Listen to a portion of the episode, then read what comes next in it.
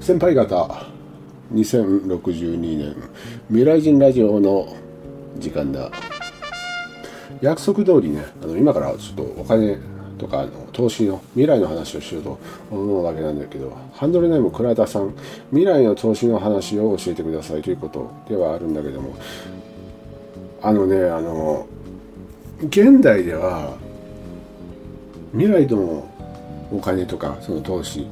の考え方と現代のその現代と未来ではもう全く違うわけですよ。だからまあそのお金とか投資の考え方自体をまず変えないと多分結構時間かかるんじゃないかなと思いますね。だって今までようやくその投資とかの授業が、えーと、道徳なんかであの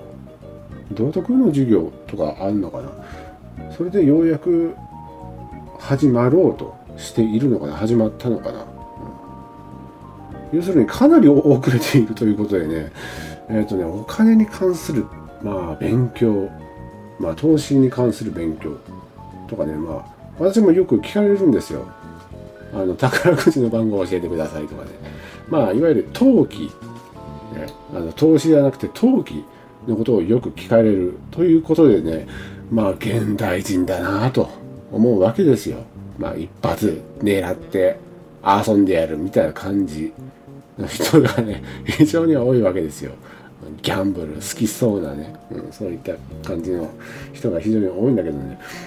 お金のお金に関する勉強からね始めないとねなんで投資やってんのとか途中で思ってしまってねすぐやめてしまうんじゃないかと。思うわけですよ、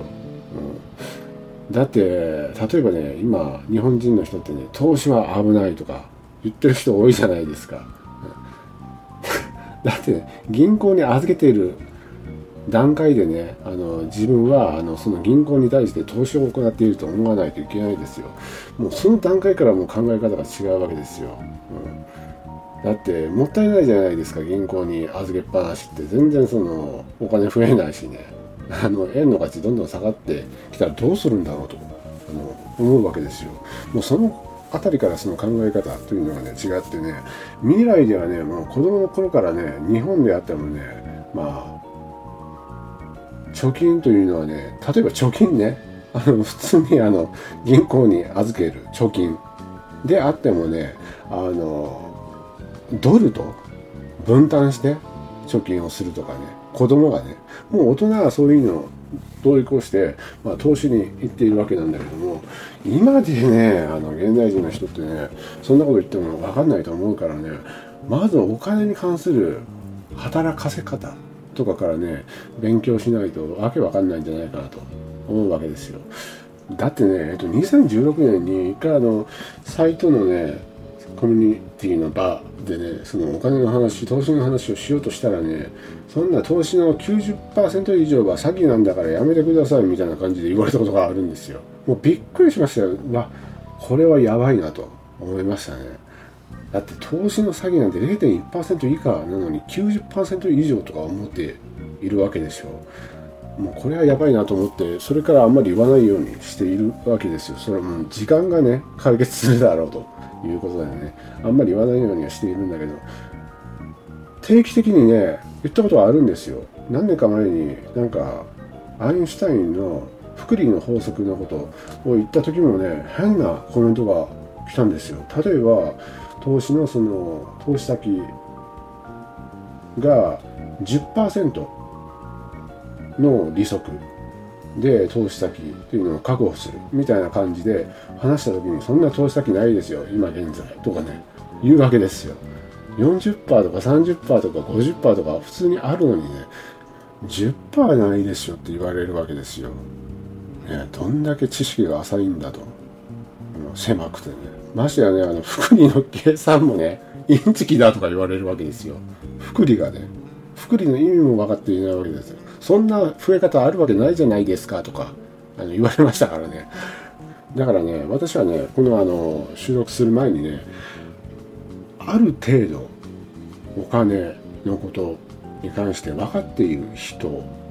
に向けて話してみようかなと思うわけですよ。ある程度あの投資に興味があるとかねお金の管理に興味がある人向けに話していこうかなと思いますのでねあともう分かんなかったら自分で調べたりなるべくねその分かりやすいように話はしますけどもし分からなかったら調べたりしたらいいんじゃないかなと思いますそれでねお金というのはねあの現代に現代人に多く思っているまあなんていうか風潮としてねお金の話イクオール本当に汚いと思っている人が結構いらっしゃるんですよ。投資イクオールギャンブルとかねもうかなりの確率で思っているんじゃないかなと思うんですよ。で分かってる人はそうそうそうそういうふうに思っている人結構いるとか分かっているんじゃないかなと思います。いやお金の話している汚ねみたいな感じで思う人いるんですよ。なんて汚らわしいんだみたいな汚いとか下品とかお金の話なんてやめなさいとか絶対人前で話しなさんなとか いう人いるんですよ本当に金は後からついてくるからとか、ね、幻想を語る人もいますし。あとはね投資イコールギャンブルみたいな感じで思う人も非常に多くいるんですよ、投資と聞けばうわギャンブル。近寄らないでとか、うん、何話してんの？何話しかけてんの？とかね。進めないでよとか。結構いるんですよ。あとね投資と聞けば現代人であればねあの何て言うの？コンピューターのスクリーンがあるじゃないですか、うん、あれをいっぱい並べたりするのが投資とか。思っている人結構いると思うんですけどね。であの1秒ごとにもういっぱいあの画面を見てね。もうパンパンパンパンあのキーボードを叩きながらね取引するのが投資とかね思っている人もいるんですよね、うん、あれはもう完全に投機ですからね、うん、よくあるデイトレとかね。あれはもう投機です。投資ではないです。まあ、いわゆるそのとその通りですよ、うん、投機イコールギャンブルですからね。投資です私が言っているのは、えー、っと最低10年とか、うん、10年先のことを見越して金を出すことというのを投資私の、うん、考える投資というのはね。それでね私があの思うことというのをね話せばまあお金に働いてもらうわけですよ、うん、まず一番最初に言う。わけなんだけどお金に自分の代わりにね働いてもらうわけですよ。でほとんどの人はまあ金が入れば銀行にあのそのまま入れっぱなし。でお金というのは銀行ではね身動きできなくて全く働けないわけですよ。利息だってね、あの2円とかしかつかなかったりね、5円とかね、あの多くても10円とかね、まあもちろんその金額によりますけどね、年間ね、そのくらいしか増えないわけですよ。だからもうほぼ、あの、寝かしているのと同じです。冬眠させているのと同じで、全くあのお金に働いてもらうとかとは、あの、全くかけ離れた、あの、隔離されている場所が、まあ、と、あの、貯金、銀行に入れておくということで、非常にナンセンスだということです。それでね、投資といえば、まあ、いろんな投資先というのがあるわけですよ。うん、別にね、その株式でだけではなくてね、まあ、わかりやすく言えば不動産投資であっても、まあ、エネルギー関連の、うん、施設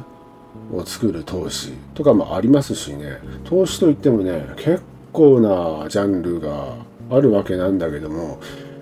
その中でもね、やっぱり一番手っ取り早いのってね、株式なんですよね。うん、そして株式の中でもね、あの一番 あの知識がなくってね知識がなくて手っ取り早くてあの参入しやすいのが投資信託という、まあ、ジャンルなんですね。まあだから一番始めやすいっていうのかな。うん、例えばねその投資信託でもいろいろあるんですよ。日本株もあればアメリカとかもありますし、まあ、いろんな世界各国できるわけなんですね。うん、で自分が進める投資というのはまあ未来からまあ私は未来人ですからねこれを聞いてる方もその未来人ならどれが上がるか分かるだろうみたいな感じのね人いると思うんですけどまあもちろん未来ではねどの国のどれが上がるとかもちろん分かっているわけですよ、うん、だから強く先輩方にねこの場でねおすすめするその株式投資のことがあるわけでね参入もしやすいんですよ、うん、そしていろんなジャンルというのもありますしね。例えばねその投資信託株式のね投資信託でもいろいろあるわけですよ、投資信託先がね、うん、例えばバーチャル関連なんかもありますし自動車なんかでね興味があるのであればえー、っとね EV 関連を集めた投資信託もありますしまあだから自分が好きなその投資信託先というのがね用意されていてね自分で選択することもできますしまあだから自分でねあの選ぶことができる指示されなくてもね選ぶことができるということでね結構手っ取り早い、うん、かなと私は思いますちなみにねあのこんなこと言えばねあお前未来人あの株式関連会社のあの手先だろみたいな感じで思うかもしれないけどねどんな手先なんだよと思いますね。例えばね、あの、証券会社の手先であれば、まあ、例えば証券会社っていくつかあるじゃないですか。で、自分が手先ならばね、ここだけを利用してくださいとか言うわけですよ。うん、そしたらわかりますけど、私はね、ここではね、あえてね、その証券会社の名前というのをね、もう出さないようにしようかなと思うわけですね。どれが、どこがおすすめですと。いろんな証券会社があるじゃないですか。まあだからもうそういったことを思われるのは嫌だからね、あの、ここがおすすめですとか言いませんからね。まあそれでね、まあ、その株式というのがね、株式の中でもね、投資信託というのがおすすめでね、投資信託って一体何なんだと思うかもしれないけど、まあ非常に分かりやすく言えば、プロに運用を任せることができる、まあ、商品が用意されているわけですよ。投資信託というのはね。しかしねあの投資信託といってもねあの2つ大きく分ければ種類があるんですよ、うん、それはアクティブとインデックス。この2つに大きく分ければあの分けることができるということ。アクティブというのはね手数料がすごく高いです、うん、でインデックスはめちゃくちゃ安いです手数料は。うん。だから私はこのインデックスしか進めないということなんですね。アクティブは絶対に、やめ、あの、絶対にではないけど、やめてください。あの、年間ね、例えば100万預けてたら、4万とか5万とか普通に取られますから。うんでも、インデックスであればね、年間ね、取られてもね、800円とか900円とか手数料がね、うん、もうね、全然違うから、後者のインデックスしかやらなくていいです。ということなんですね。アクティブは証券会社が、まあ、進めてくるかもしれないけど、やめてくださいね。あー、やばいな。あのね、これを聞いてる方ね、あの、証券会社に行くかもしれないから、あの、証券会社に行って、あの、手続きをするのはやめた方がいいですね。インターネット上で全て手続きをして、なんでかというとね、その証券会社に行けばね、もうついでにね、アクティブをつかませられる可能性が非常に高いということ。その手数料がバカ高いね、あの、投資信託というのをね、買わされる可能性が非常に高いから、もうあの、インデックスをあのインターネット上だけで取引をして、あの申し込みをしてね、あの、頼んだらいいんじゃないかなと思います。それでね、その、投資信託でも、その、今言ったじゃないですか、そのアクティブとインデックスであれば、インデックスをあの申し込んだ方がいいということなんでなんだけど、そのね、投資信託もね、もちろんその国というのをね、投資先の国というのを選べるんだけど、普通はね、日本が安心とか思うじゃないですか。ね。でもね、あの、私はね、あの未来人だからわかるんだけどね、日本はやめていた方がいいということなんですね。日本はもちろん優位に未来は進むことができるんだけど、株式に関しては、あの、申し訳ないけど、やめていた方がいいということは、はっきり言っておきます。じゃあ、どこがいいんだと思うかもしれないけど、あのね、これはちょっとややこしいんだけど時空が変わる前であればインドとアメリカとかが良かったんだけどもう時空が変わってね少しおかしくなってしまったからねちょっと戻る可能性も低くなったもんだからアメリカだけでいいかなと思います。で不安であればねまあ全世界とかまあいろいろあるからねまあそっちを頼んだらいいんじゃないかなと思いますけど基本的にねアメリカだけでいいかなと。私は、思いますね。未来から見越した投資先というのを言えばね、うん、それでここまでもまあざっとまとめるとまあ株式でも、まあ、投資信託というのがね、まあ、非常に手軽にね、まあ、簡単に始めることができるということなんだけどその投資信託のもねあのアクティブと、まあ、インデックスというのが分かれててねアクティブの方は手数料はバカ高い。それでインデックスの方が安いということでね、インデックスを選んでください。そのアクティブとインデックスの違いというのはね、アクティブというのは人間が動かす、管理するということ、先を読んだりして、あの、代わりにね、あの、株取引をやるということなんだけども、インデックスは、まあ、ある程度の指標があるんですよ。その指標通りにコンピューターが動くということなんですね。それで、そのアクティブとインデックスどっちが有利なんだということなんだけども、あの、これはね、アクティブが手数料高いから有利なんだと思うかもしれないけど、インデックスの方が有利なんですよ。うん、インデックスの方が有利です。だからね、あの、最近、現代人を見ていると、インデックスに追随してアクティブというのを動かそうとしているということなんですよ。なんでかって言ったら、インデックスの方がやっぱり有利なんだから、まあ、アクティブがね、あの、インデックスを追いかけるように、まあ、取引をするようになっているということなんですね。それだったらね、最初からインデックスを契約すべきだということなんですよ。アクティブはインデックスの後追いしているだけですからね。それでバカ高い手数料を、まあ、請求して、まあ、搾取しているようなもんですからね。それだったらそのインデックスを選ぶということ。それで、投資先の国というのは、アメリカがいいということ。これはね、まあ、いろんなその考え方というのがあるんだけど、非常にね、非常にね、わかりやすく言えば、日本というのは人口が減るんですよ、未来は。うん、もうこれはね、あの隠しようがない事実なんですね。もう人口が、人口が明らかに減ります。それでね、分かりやすい例を挙げると、例えばね、ジュースがあるじゃないですか。自動販売機とかに売っている。まあ、スーパーでもコンビニで、コンビニでもいいんだけど、1本のジュースを、まあ、頭の中に想像してほしいんだけど、人口が減れば、そのジュースの数も減るわけですよ。非常にシンプルです。人口が減れば、ジュースの数も減る。ということは、儲けも減るということですよ。しかし他の国はどうかを考えれば、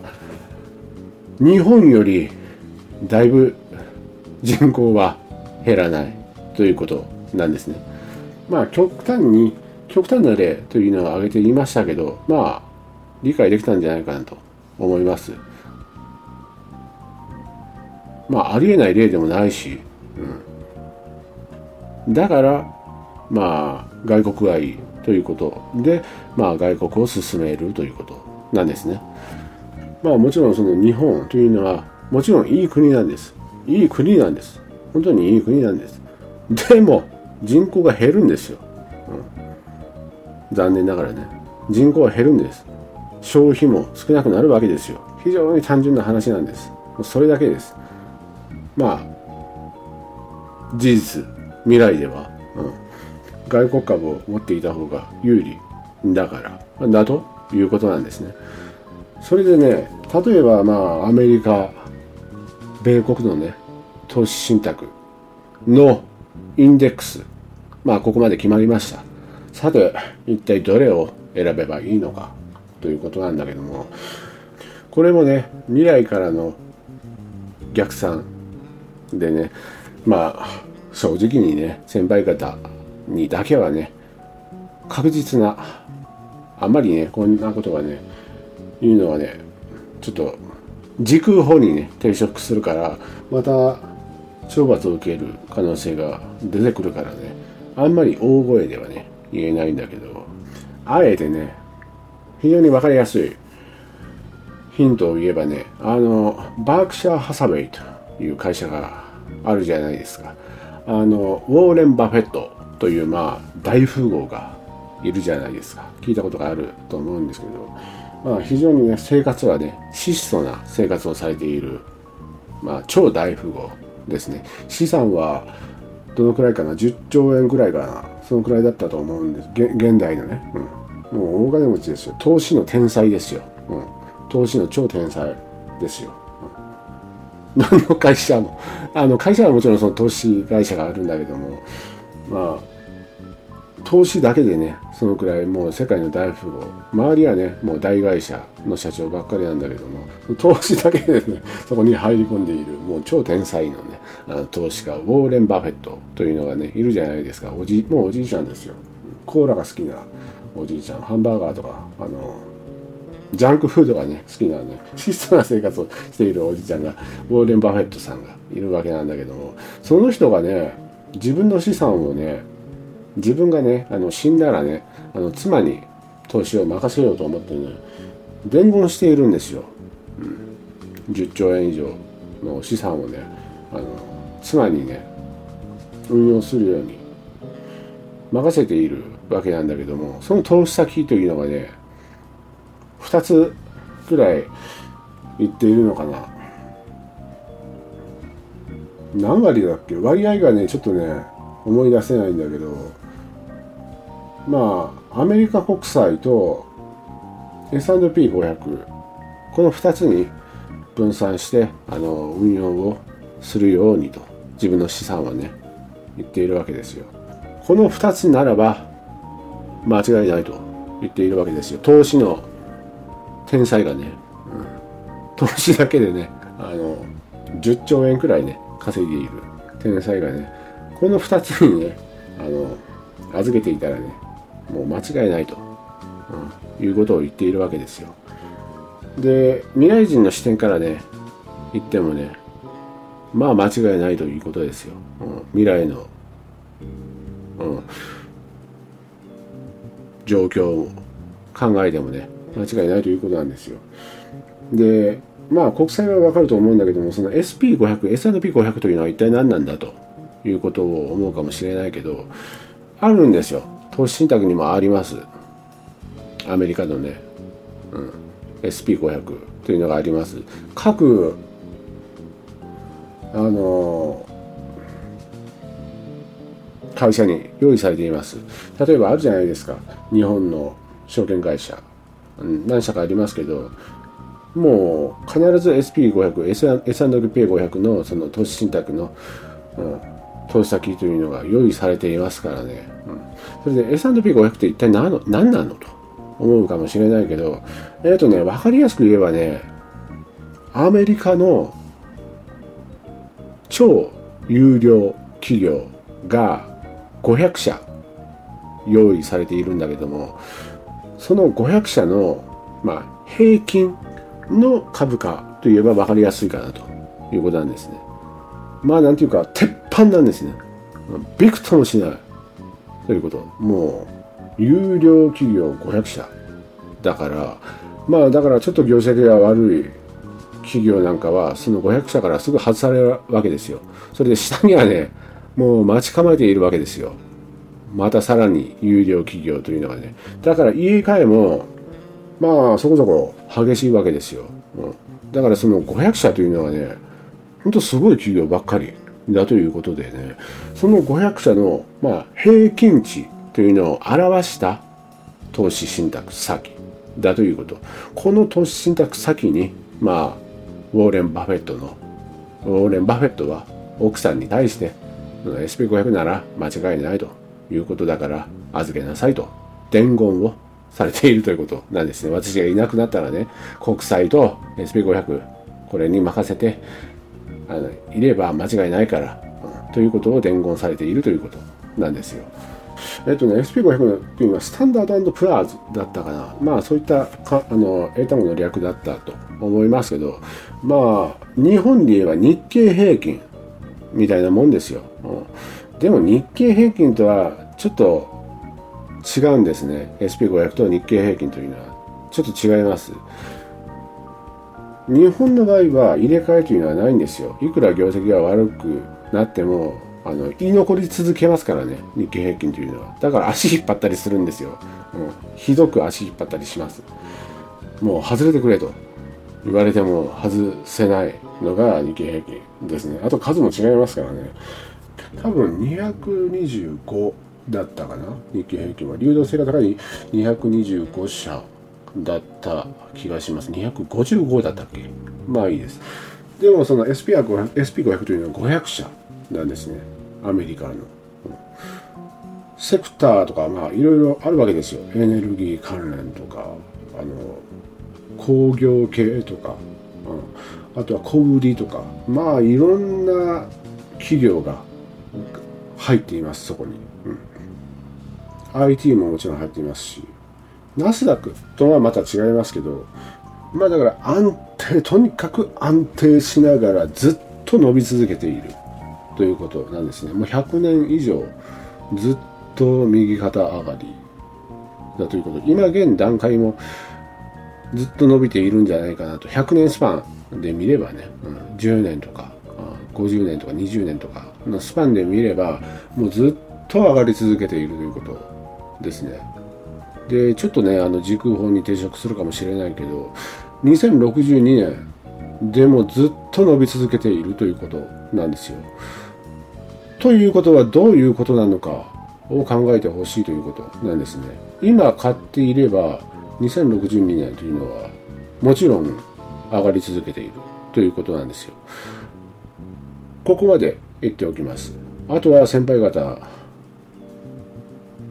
の判断次第だということ。ね、しかしね、まあ、今現代の人々というのはね、未来人から見てもね、ギャンブル性に走る傾向の人というのは非常に多いんですよ。だから例えばね、そのギャンブルの気質がある人というのはね、投資信託というのはね、向かないんですよ。もう10年、5年スパンとか10年スパンでやるような人には本当に向いている投資先だということなんですね。だから、ああ、俺はもうパチンコとか競馬とか、あの、掛け事が大好きだから、もう投資信託なんて絶対やらないということであればね、あの絶対向いてないから やめた方がいいということなんですね。もう一生ね、ギャンブルにあの身を捧げた方がいいんじゃないかなと思いますけど、将来をもう確実に安定した生活をね、狙いたいという人であればね、我慢強い性格だとかね、堅実な投資先が欲しいという人であればね、非常に向いているということでね、ぜひ考えていただきたいと思います。宝くじとか、ああいったものが好きな人であればね、もうやらないでくださいと。いうことですよ。宝くじなんて当たるわけがないんですよ。えっとね、私はね、計算したことがあるんですよ。人生をね、400回ぐらい、あの、繰り返して、毎回宝くじを買い続けたら、1回当たるかどうかわからないくらいの確率ですからね、宝くじというのはね、あの、やめてください。当たりませんからね。ということでね、もっとベラベラ話したいことがいっぱいあるんですよ、このお金。に関する話投資に関する話というのはね、まあ、非常に多くあるんですけどねもう今日はこの辺で終わります。ちょっと長くなりすぎてもねちょっとうるさいかなと思いますのでね今日はこの辺で終わります。それでは先輩方また。